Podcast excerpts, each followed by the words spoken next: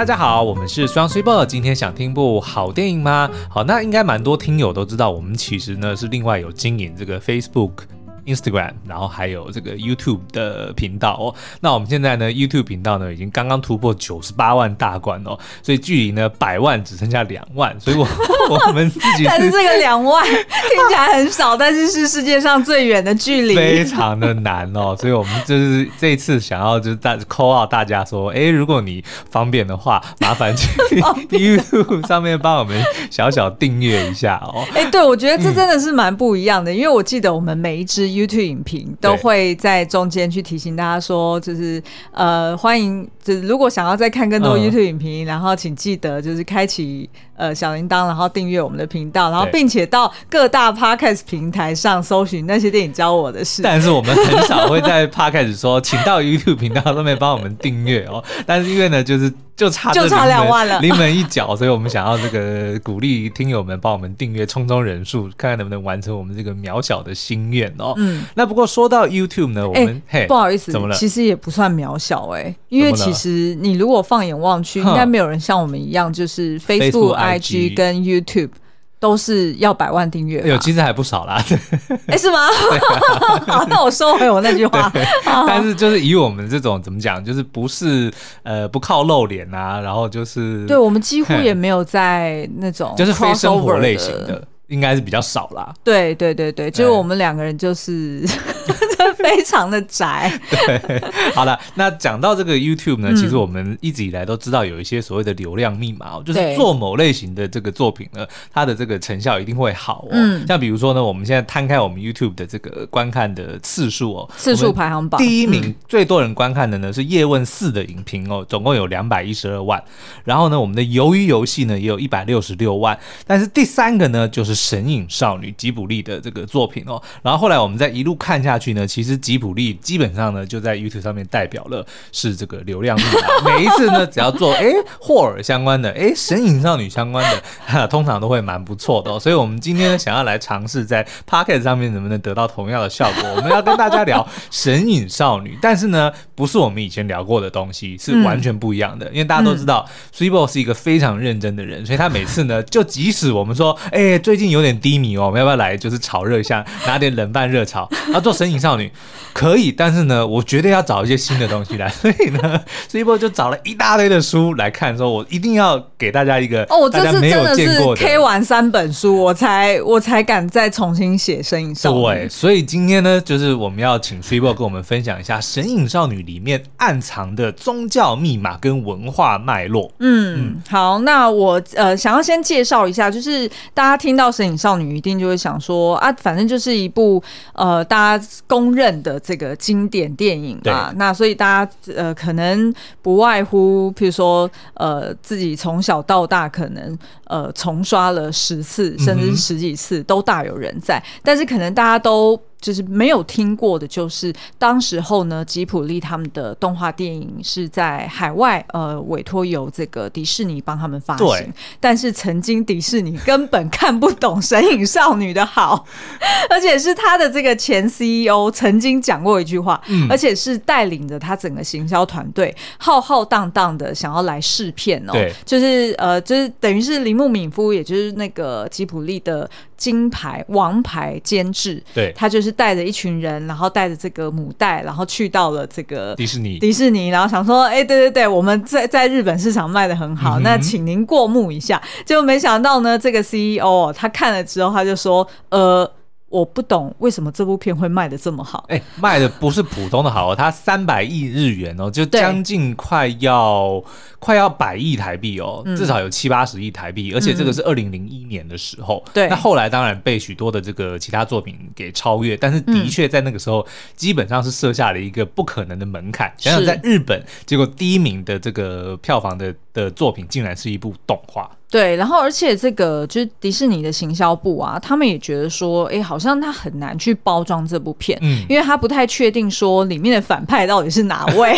对不对？其实是有点分散的。嗯、你你如果用我们台湾人的角度来看，哦，你会说。呃，就是汤婆婆，汤婆婆一定是一个嘛，对不对？无脸男是一个，然后呃哦，然后再来就是其他那些青蛙吗？就是那个就在呃汤屋里面工作的那些员工，甚至小少爷，对，一开始排挤这个千寻嘛，然后所以大家就会觉得说，哎。就是很正常啊，就是那些你可以暂时先把它讲为反派，嗯，但是如果看在迪士尼眼里呢，他的故事或者他的行销的手法，对，就一定要有一个很清楚的英雄，对，或者是很清楚的一个呃冒险旅程。假发在哪里？Scar 在哪里？怎么没有这些角色呢？对不对？大家都知道，对啊，他就觉得善恶不明，很难定位，所以呢，他们一开始就只好就是用一些比较小规模的包装来做发行哦。那后来呢，就是也就不了了之。然后呃，直到呢是这个摄影少女，她在各大影展，嗯、突然就是势如势如破竹，然后而且还拿下了奥斯卡最佳动画长片奖哦。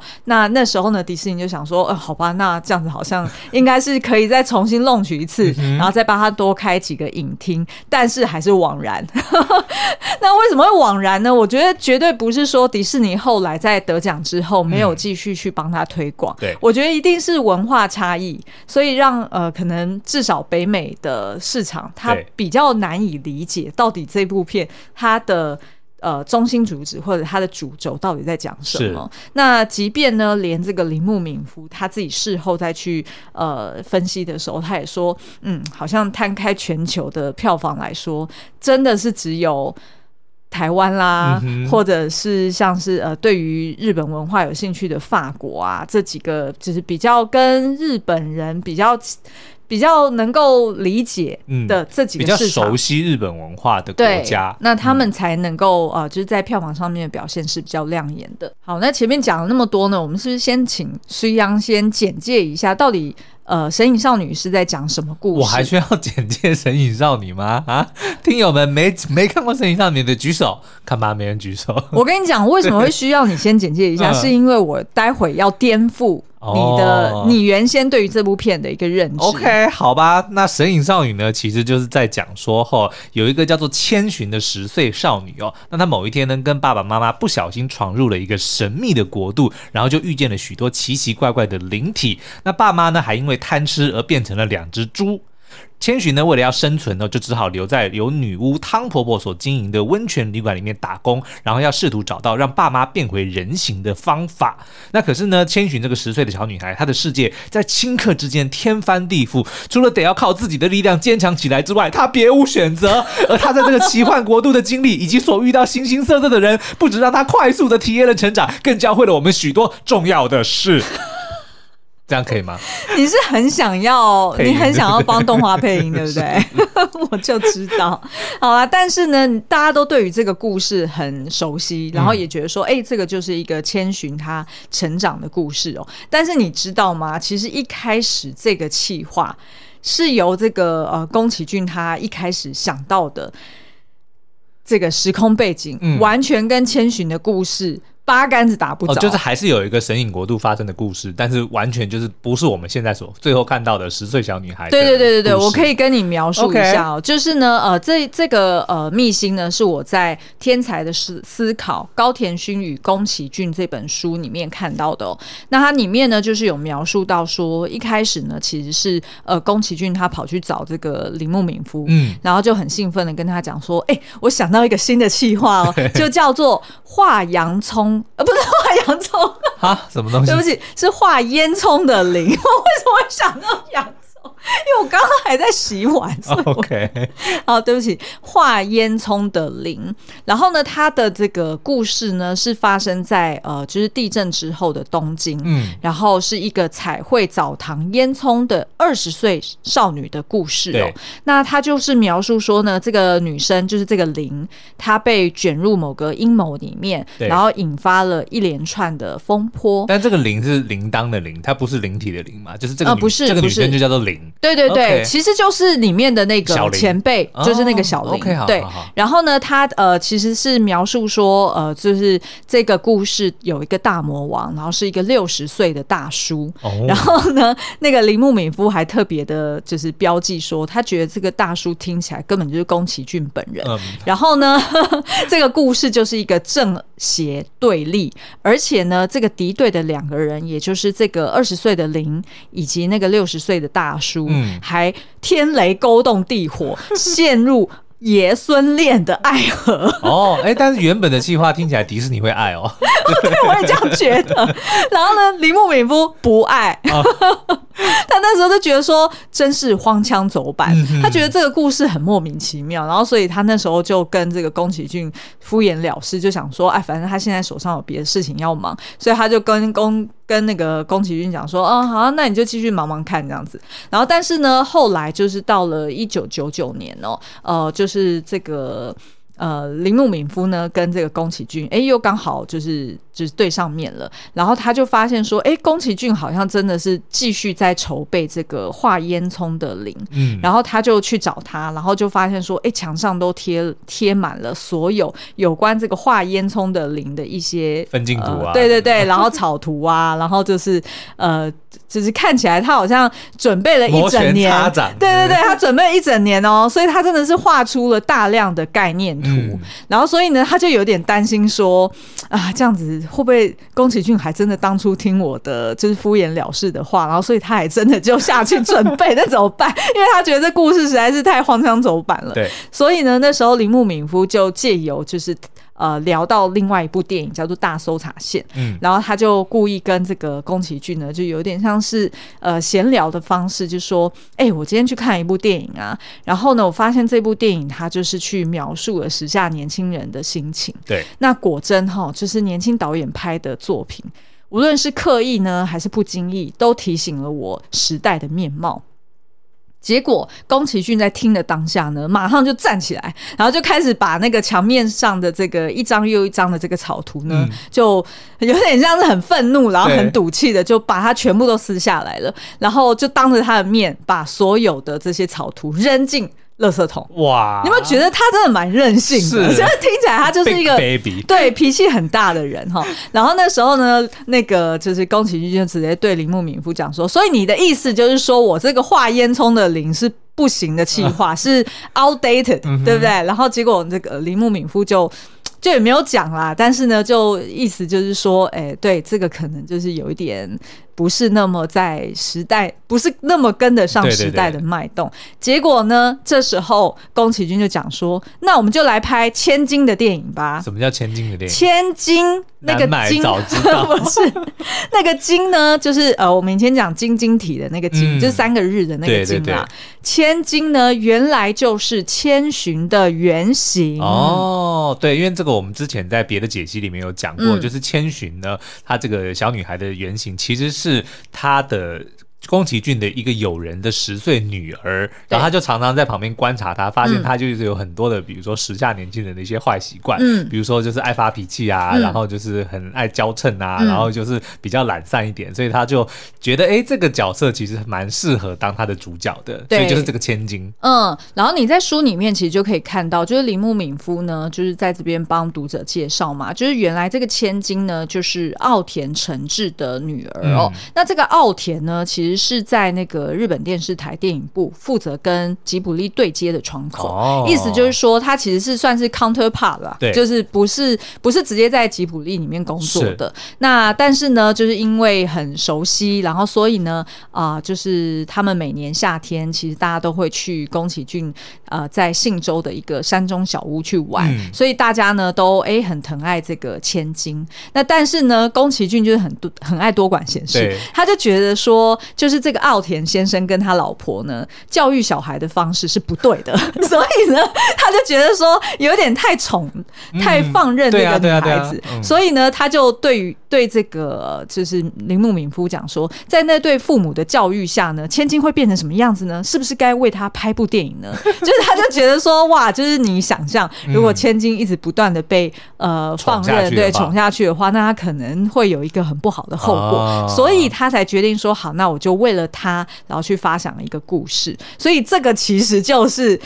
这是《神隐少女》的一个故事的起源。OK，也就是说，最后我们看到的其实就是融合了她这个千金这个女孩子的原型，再加上她原本想。说哎，华烟囱的林，嗯，就是那个时候可能想了一些概念，就是林这个角色。后来那个老老爷爷，嗯，应该就变成锅炉爷爷。是的，我在猜，应该是，对对对，因为你看也是呃，就是在电影里面，就是小林跟锅炉爷爷看起来也是蛮要好的。对，他还会送饭给他。对对对，没错。那其实呢，还有另外一个秘辛，另外一个秘辛就是呃，是那个就是宫崎骏跟李木敏夫曾经聊过有关酒店的话。酒哦，酒店哦，就是真的是里面有小姐的那种酒店。然后呢，就是这个呃，他们在气化的当下呢，其实铃木敏夫曾经有跟宫崎骏就是聊一些有趣的话，然后 聊他上酒店的过程。他在书里面还不敢讲说是我自己本人上酒店，我一个朋友了。对对对，他就这样讲的。我 我就是一个字一个字念给你听啊。他说：“我曾把热爱上酒家的朋友告诉我的事说给龚先生听。”这这，因为这本书是铃木敏夫的口吻写下的。他那个朋友应该叫做林夫敏木。好，反正呢，原来就是因为铃木敏夫当时就跟宫宫崎骏讲说，哎、欸，去酒店上班的女生啊，有蛮多都是原先很内向。然后不太善于沟通的，透过朋友转述，怎么能知道这么多呢？对不对？对嘛？透过朋友转述，你知道吗？没有，我先跟你讲啊，就是以男生的角度哦。如果今天是透过一个朋友转述呢，一定你就只会知道说这个女生长得像某个明星，或者说这个女生的身材怎么样，不会说这个女生比较什么沉默寡言，或者说对呀，不会讲这种东西的，你知道吗？对。然后呢，他就讲说，呃，像这样子的女生呢，她就是很内向，然后不敢跟别人沟通，但是呢，因为呃有鉴于工作的需需要、哦，嗯、所以他得要拼命的去想办法跟来自各行各业的客人聊天，包括我朋友。对对对，然后聊着聊着呢，就会变得越来越健谈。嗯、所以呢，呃，宫崎骏呃一开始就是因为他的，我们刚刚前面讲嘛，就是呃那个千金比较，就是画烟囱的那个林，他的故事本来就是设定在澡堂里面，对，对不对？那所以后来呢，就是宫崎骏也想到说，哎，那我依旧可以让这个故事发生在澡堂，嗯，但是呢，maybe 里面的一些精神可以合并一些，或者是融入一些有关酒店经营的一个精神在里面，是是是，所以他就构思了这个故事。然后，所以呢，这个铃木敏夫还很骄傲的就讲说：“哎、欸，其实啊，我们常常都在讲说，气化呢，气化的 idea 哈，就发生在半径三公尺内。就意思是说、嗯、，idea 跟灵感就是俯拾即得。对，所以呢，作为说故事的人，作为创作者，你就是随时随地要去多注意身边的事情。嗯，啊，如果有机会呢，当然你可以自己亲自上酒店也是最好的。”对，所以这个其实就是我在呃进入到今天的主题之前，想要分享给大家的两个秘辛哦，是，就是当初神隐少女的故事到底是怎么来的。好，好，那呃，其实呢，我们今天的主轴啊，还是想要比较放在这个呃，我们刚刚提到迪士尼为什么会感觉看不懂这部片，嗯、然后也没有办法抓到说，那我如果要帮他行销，我该怎么做？是。那其实我们觉得呢，其中一个比较大的鸿沟，应该就是日本文化了。对。那所以我们今天呢，会提到几个重点哦，包含呢，呃，其实在这整部电影里面。你可以看到大大小小的神明，嗯、而且这些神明呢是来到澡堂去享乐，对，去享受。那在一般的呃，就是其他的文化里面，可能 maybe 没有这样子的 context。嗯、那所以在一开始看这个动画的时候，我还印象中，我小时候就觉得说好像很奇怪，对，你会把这些神明当做是。可能是妖魔鬼怪，你不会理，嗯、你不会理解说，原来他们都是一些大自然的灵体，对，或者什么河神啊，嗯、还是什么神，你你不会这样想，因为在我们的文化里面，好像没有神明会这样子享乐的感觉。对，我们都是一个比较明确的角色，比如说哦，我们有土地公，嗯，对不对？然后我们有什么财神。对，然后我们要去拜他的时候，我们要准备什么样的贡品或者是生理？但是比较不会想到说，哦，原来他们还会从另外一个地方来到，对对，来度假。那所以呢，其实呃，这个就会是我们今天想要聚焦、先分享的第一个，就是神道教的异界观哦。嗯、那呃，其实呢，神道教就是呃日本最原始的宗教，也就是非常。非常早期，他们就有发展出这样子的一个呃世界观。对，也就是说呢，呃，在这个他们的文化里面呢，最原始的神道教其实是没有教义，嗯，也没有一个领导者，对，甚至呢也没有一个祭拜的一个地方。所以，呃，这种宗教呢，其实是源自于呃日本人他们在一开始看着。远山看着大海，嗯、看着这个呃令人赞叹的大自然的时候，他们自然而然所涌现出来的一种。呃，敬畏，对对对，敬畏的心情。嗯、所以呢，他会认为说，呃，为什么会有神明降落在这个地方？是因为呢，啊、呃，这个地方很干净，哦，就是譬如说这个石头，哦，它很纯净，然后它是一颗很漂亮的石头，嗯、那所以可能会有一个神降临在这里。对，那所以呢，我就会去，呃，譬如说在。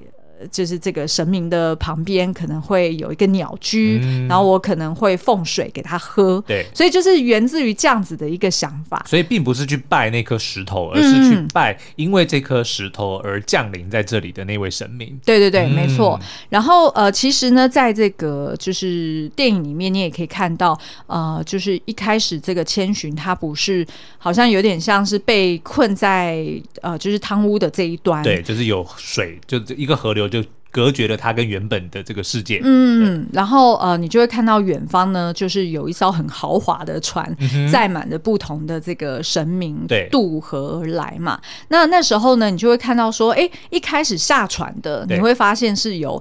一句又一句的面具，对对不对？然后是面具到了这个呃，就是这一端的时候，哎，才踩在这个地面上的时候，才现出了他的灵体，就是他的身体。嗯、否则呢，你从船上看的时候，你是看到哎，好几个漂浮在半空中的这个面具。那为什么会有这样子的的一个概念呢？其实就是说，呃，他们也是相信神灵其实是附在这个面具上面的，嗯，所以。呃，唯有这个面具，它来到这个地方之后，它的真实的形体才会显现出来。嗯、然后，而且呢，就是他们有一个特色，就是。呃，异界观，对，异就是呃相相异，就是不同的那个不同的世界的一个，就是另外有另外存在一个异世界的概念。对对对，对。所以呢，他就是呃在神道教里面，他就是相信说，呃，就是所有的神灵或者是鬼怪，它其实是存在另一个空间里面，嗯、也就是它不是跟人类世界共同存活着。那所以呢，其实呃，它可能会存在在比如说森林里面啊，或者是在大海里面啊。那只有在固定的每年的某个时间，嗯、哦，譬如说我们常常就是听到日本又在办什么什么祭，什么什么祭。那只有在这个时候呢，他们才会来到人类的世界里面，哦、而是人类把它迎接过来的。所以就有很多那种迎神或者是送神的活动。嗯、那尤其是呢，他们会出现在可能呃桥啊，或者是十字路。路口啊，或者是呃村落的一个边界啊等等的，其实我觉得看《鬼灭之刃》应该也很有这种感觉，嗯、对不对？就是除了《鬼灭之刃》，它呃就是有另外一个设定，说就是所有的鬼，它要因为要来吃人，对，所以它才会融入到人类的世界里面。否则，其实那些鬼也应该通常是在独居的，对，都是独居在自己的地方嘛，嗯、对，对不对？甚至鬼跟鬼之间都不会互相的。互通有无都很少的，嗯，那所以呃，这个就是所谓的呃神道教里面的异界观哦。嗯、那我觉得，如果是有看懂了这个之后，才会比较能够 get 到说，哎，为什么就是呃，你如果去日本的神社，对，你看到他们祭拜的可能是那种，譬如说什么武士的面具，嗯，或或者是一个头盔，然后还有剑，对，但是你可能看不见一个偶像。哦，你看不见一个神像。对对对。那通常是真的是拜佛陀、佛祖，嗯，你才会看到那个佛祖的神像。但是那个应该是后来佛教传入日本之后才才带进来的习俗嘛。没错，没错，嗯，对对对。所以其实呃，如果你看最原始的神道教，就是比较没有受到佛教去影响的话，对，那基本上呢，他们是没有在拜一个偶像的。OK。那另外一个我觉得蛮有趣的，就是刚刚有提到说，呃，就是。宫崎骏他一开始在设定这个故事的时候，他就是想要设定澡堂的故事，嗯、然后他本来是要设定一个就是在澡堂里面去画烟囱的那个小林嘛。那其实呢，啊、呃，这个铃木敏夫也有在书中呢特别去呃提到说，其实呢他自己猜测为什么宫崎骏一直想要坚持要画澡堂的故事，嗯嗯、是因为呢。啊、呃，就是宫崎骏跟他常常会看 NHK 播放的一支呃纪录片，对，叫做《故乡的传承》。然后在这个纪录片里面呢，就是常常会介绍到呃日本全国各地的一些传统庙会啊跟祭典，嗯，所以他们两个人就是每个礼拜都会去看，然后也会去聊说哦，就是神明会去澡堂里面泡澡。然后就是甩开他们的疲惫的一些话题，所以呢，对于就是宫崎骏来说，他从小到大就是觉得澡堂就是一个非常奇妙的场所，嗯，所以他就是常常就是泡在浴池里面，然后就盯着那个富士山的壁画，然后看再久都看不腻。OK，所以这个就是他为什么一开始想要设定在澡堂的原因。嗯嗯，那另外一个我想要。补充说明的就是为什么那么爱洗澡？呃、对，为什么那么爱洗澡？其实呢，这个是源自于另外一个文化的意涵，也就是、嗯、呃，日本对于就是日本人集体对于污秽的恐惧。嗯，那这件事情呢，其实是呃，我可以再描述一下，就是神道信仰的特色哦，嗯、就是。怕污秽，因为他会觉得污秽等同于邪恶。OK，那这时候我要援引另外一本书哦，就是《表里日本》的这本书里面就有提到说，那是因为呢，神道教它的仪仪式或者是它的体系都是奠基在农耕文化之上的。嗯，那这个意思就是说，呃，他们向往的生命的形式就是大自然的生生不息。对，他们觉得这个是最重要。呃，最最要去珍惜的一个宝贵的能量，所以他觉得，如果人类呢去破坏了这样子的生生不息的一个能量，亦或是呢，他可能。譬如说，在杀猪的时候，血流到田田园里面，污染了这个土地，那他就会觉得这个是罪大恶极。甚至呢，在平安时代的时候，还有呃，就是针对这样子没有处理好污秽的这件事情，会有呃名列这些呃法律的条文去做惩罚哦。那所以呢，他们其实是呃之后就慢慢的根据这样子的一个观念，然后去衍生出来说，清净呢就代表着神圣，嗯，而脏污呢就代表着罪恶，然后而且呢。这个脏污啊，它就会呃导致不幸的事情发生，哦，而且这个不幸的事情呢，如果你没有去切断它，对，你没有去积极的做些什么，把它弄干净，或者是把它解决的话，嗯，那它就会不断的去污染下去。哦，所以他们才很怕那种，就是呃，怎么讲，就是你嗯嗯，如果被人家。诅咒或者是被什么，哦、他会觉得说我超爱诅咒的，对对对，真的。就是就会觉得说，呃，如果是这样子的话，那可能就会把这个晦气或者是这个诅咒的这个怨念不断的传下去，哦。嗯。是你之前是不是看过某一个呃书还是一个节目在讲说日本就是我们在日。东京这个地方，看到为什么那么多神社？嗯、哦，不是东京，是京都。哦，京都。对对对，这么多神社，就是说其实那个地方是受到了很多，嗯、尤其是他们的天皇 的诅咒，所以就 各地的其实这么多的神社，都是为了要去镇压这些怨念或者是恶灵。嗯、呃，其实我们诶在风水里面不是有讲说什么哦、呃，什么东什么，我不知道东朱雀嘛，然后西玄武是不是？呃、然后什么南南。什么北白虎还是南什么的，uh -huh, uh -huh, 反正就是坐像。对对对，对四个角，呃，会就是他们会去特别去呃侍奉一些神明，嗯，或者是做一些法事，然后去镇压整个城镇哦。所以其实老实说，我那时候在看呃表里日本，然后还有一些其他去描述京都的文化的这些书的时候，嗯，其实我那时候跟我妈去京都。住旅馆，我都觉得很恐怖，因为在书里面就讲的很清楚，说就是这几千，就是一。呃，就是一千千年以来，对，其实有非常多的诅咒或者是知名的那种屠杀发生在这个、嗯、这个呃古城里面。对，其实当然你去每一个比较古老的城市都，都有啊，只要有一点历史的城市都有啊。对对对，哦、但是因为呢，好像在京都里面，就是那种符咒啊，或者是诅咒啊，又特别多。我记得你好像跟我讲过，说就是他们呃什么阴阳师，对，然后皇族的人好像每次只要被亏待，然后他们就会诅咒他们的后，对对对对他们就会诅咒后代。对，对，对。这个故事我们可以日后有机会再特别挑出来讲，是就是呃有关一位天皇是非常知名的.那个我们可以之后再聊。好，那所以呢，你就会发现说，哎，在神道教的仪式里面，你常常就会看到一些跟水相关的动作，嗯，譬如说像我这还有特别问我家人，就是有信。其中有一个人在信奉神道教的旁支，然后呢，他就有跟我讲说，啊，在读经之前，他们要特别把身体去冲水，嗯、然后甚至呢，有时候在固定的节日，他们还要去接那种凌晨四点的露水，对，然后去洗这个佛。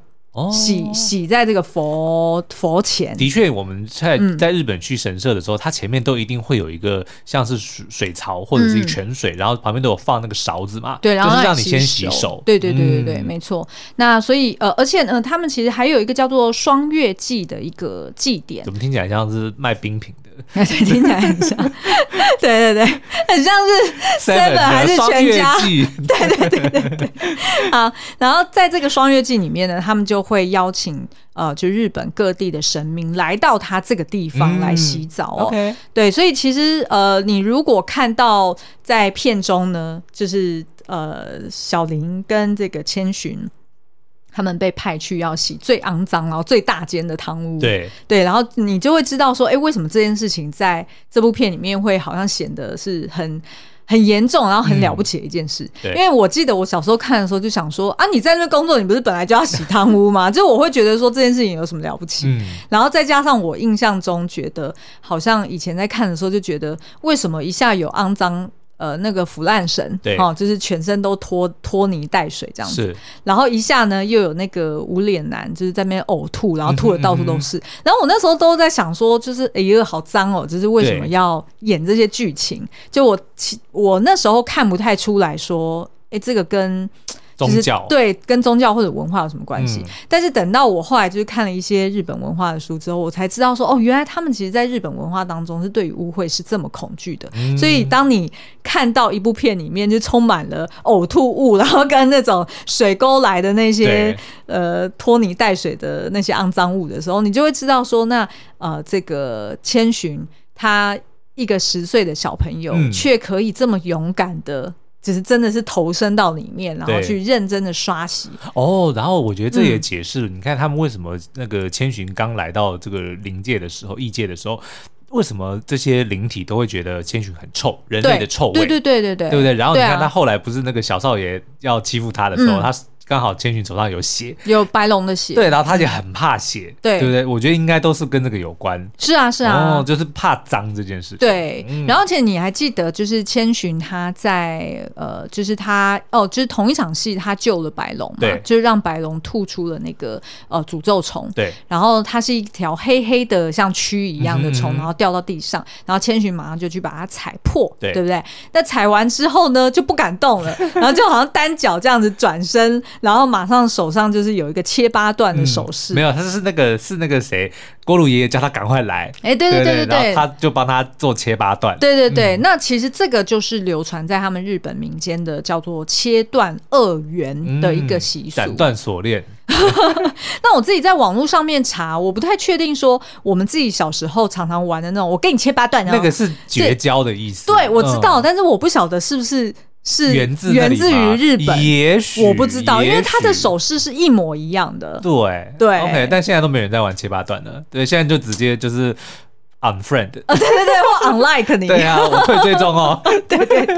对，所以手势可能不同，手势变成大拇指点点手机，这个还蛮好笑的。好，那所以其实你如果看到这边，就会发现说，哦，原来你理解了这个，就是他们对于呃。污秽的集体恐惧之后，就会知道说，哇，那千寻这么勇敢的去洗刷这些贪污，然后这么勇敢的在那边工作，嗯、然后甚至是去救白龙，对，其实就代表这些都是出自于他对于他爸妈以及对于白龙的爱，所以才会让他就是突破那个日本文化的一个一个对于呃就是肮脏的一个恐惧。哦，这也难怪。迪士尼会看不懂，因为其实说在我们早期刚开始看《神隐少女》的时候，我们都觉得啊，他就是在讲提倡环保啊，嗯、对不对？你看那个腐烂神，他身体里面的那个那些那些垃圾啊等等的，哈、嗯，其实应该都是在讲环保，嗯、是没有错。但是其实它还有更深一层的意涵，就是在讲日本人对于肮脏的这个恐惧哦。嗯，因为他们其实做这些清洁，其实不是为了环保，是为了要自己就是不要受到这些邪灵或者说邪恶的的的这个诅咒。对，所以我这边也可以忍不住爆料一下，嗯、就是我那个就是信奉这个类似宗教的家人呢，嗯、他也是没事就被抠回去要去。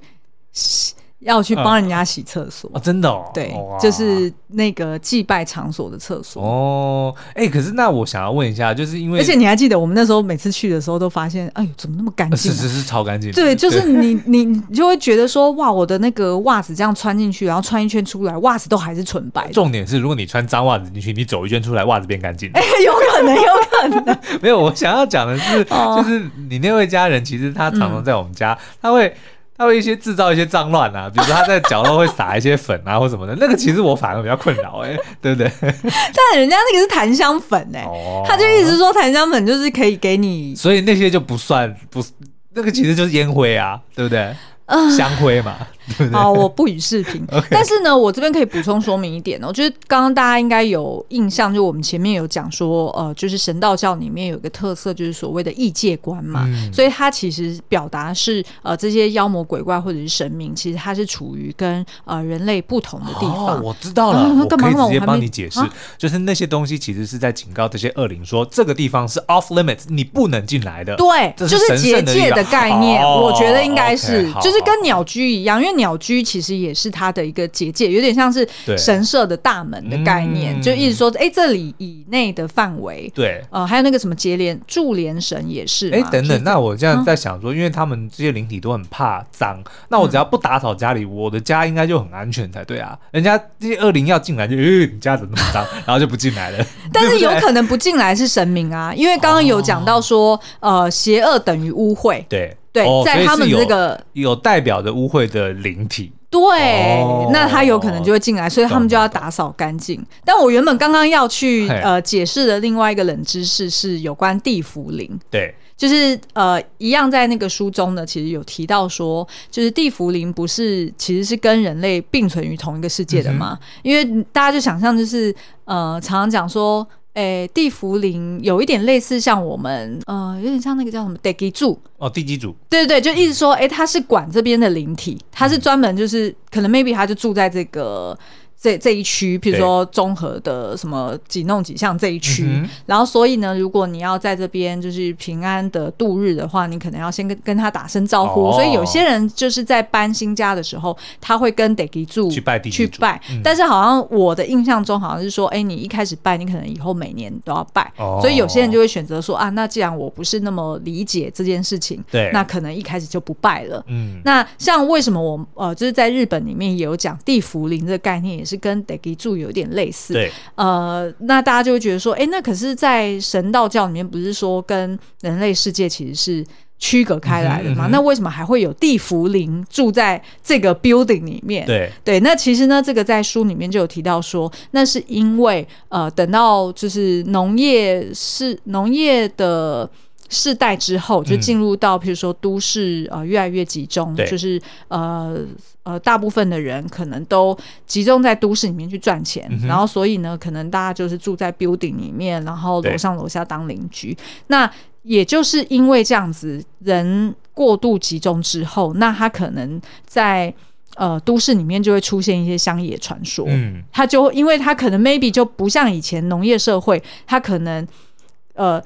隔壁邻居住谁，或者是他这个村村落里面的人，他都非常的熟悉，所以他可能是住在这里面，他觉得是安心的。嗯、但是如果呃大家都去到了都市里面打拼，对，就都来到一个陌生的地方，对，然后、嗯、然后可能楼上楼下你都不认识谁是谁，对，所以你就会因为住在一个陌生的地方而感到害怕，所以就慢慢衍生出来地缚灵这个概念。哦、因为有时候你就会觉得说，你为什么会特别恐惧，或者是你觉得住的时候，然后听到了什么，看到了什么，嗯、然后自己在那。疑心疑心病，然后疑神疑鬼的，对对对，那他可能就会把这个恐惧给推脱到哦，是地缚灵哦，让我觉得睡不安宁，所以我就、哦、因为他是外来的人，对对对，所以、哦、我打扰了原本没错没错没错，然后所以他就会合理化这件事情，是是是然后就会说哦，那我这样子是不是每年我都要拜这个地缚灵，啊、以求我住在这边住在这个都市里面的平安？对，所以原来地缚灵是后来。呃，因为太过集中化，大家生活在都市里面才出现的。啊、是是是，否则，以最原始的神道教来说，他是认为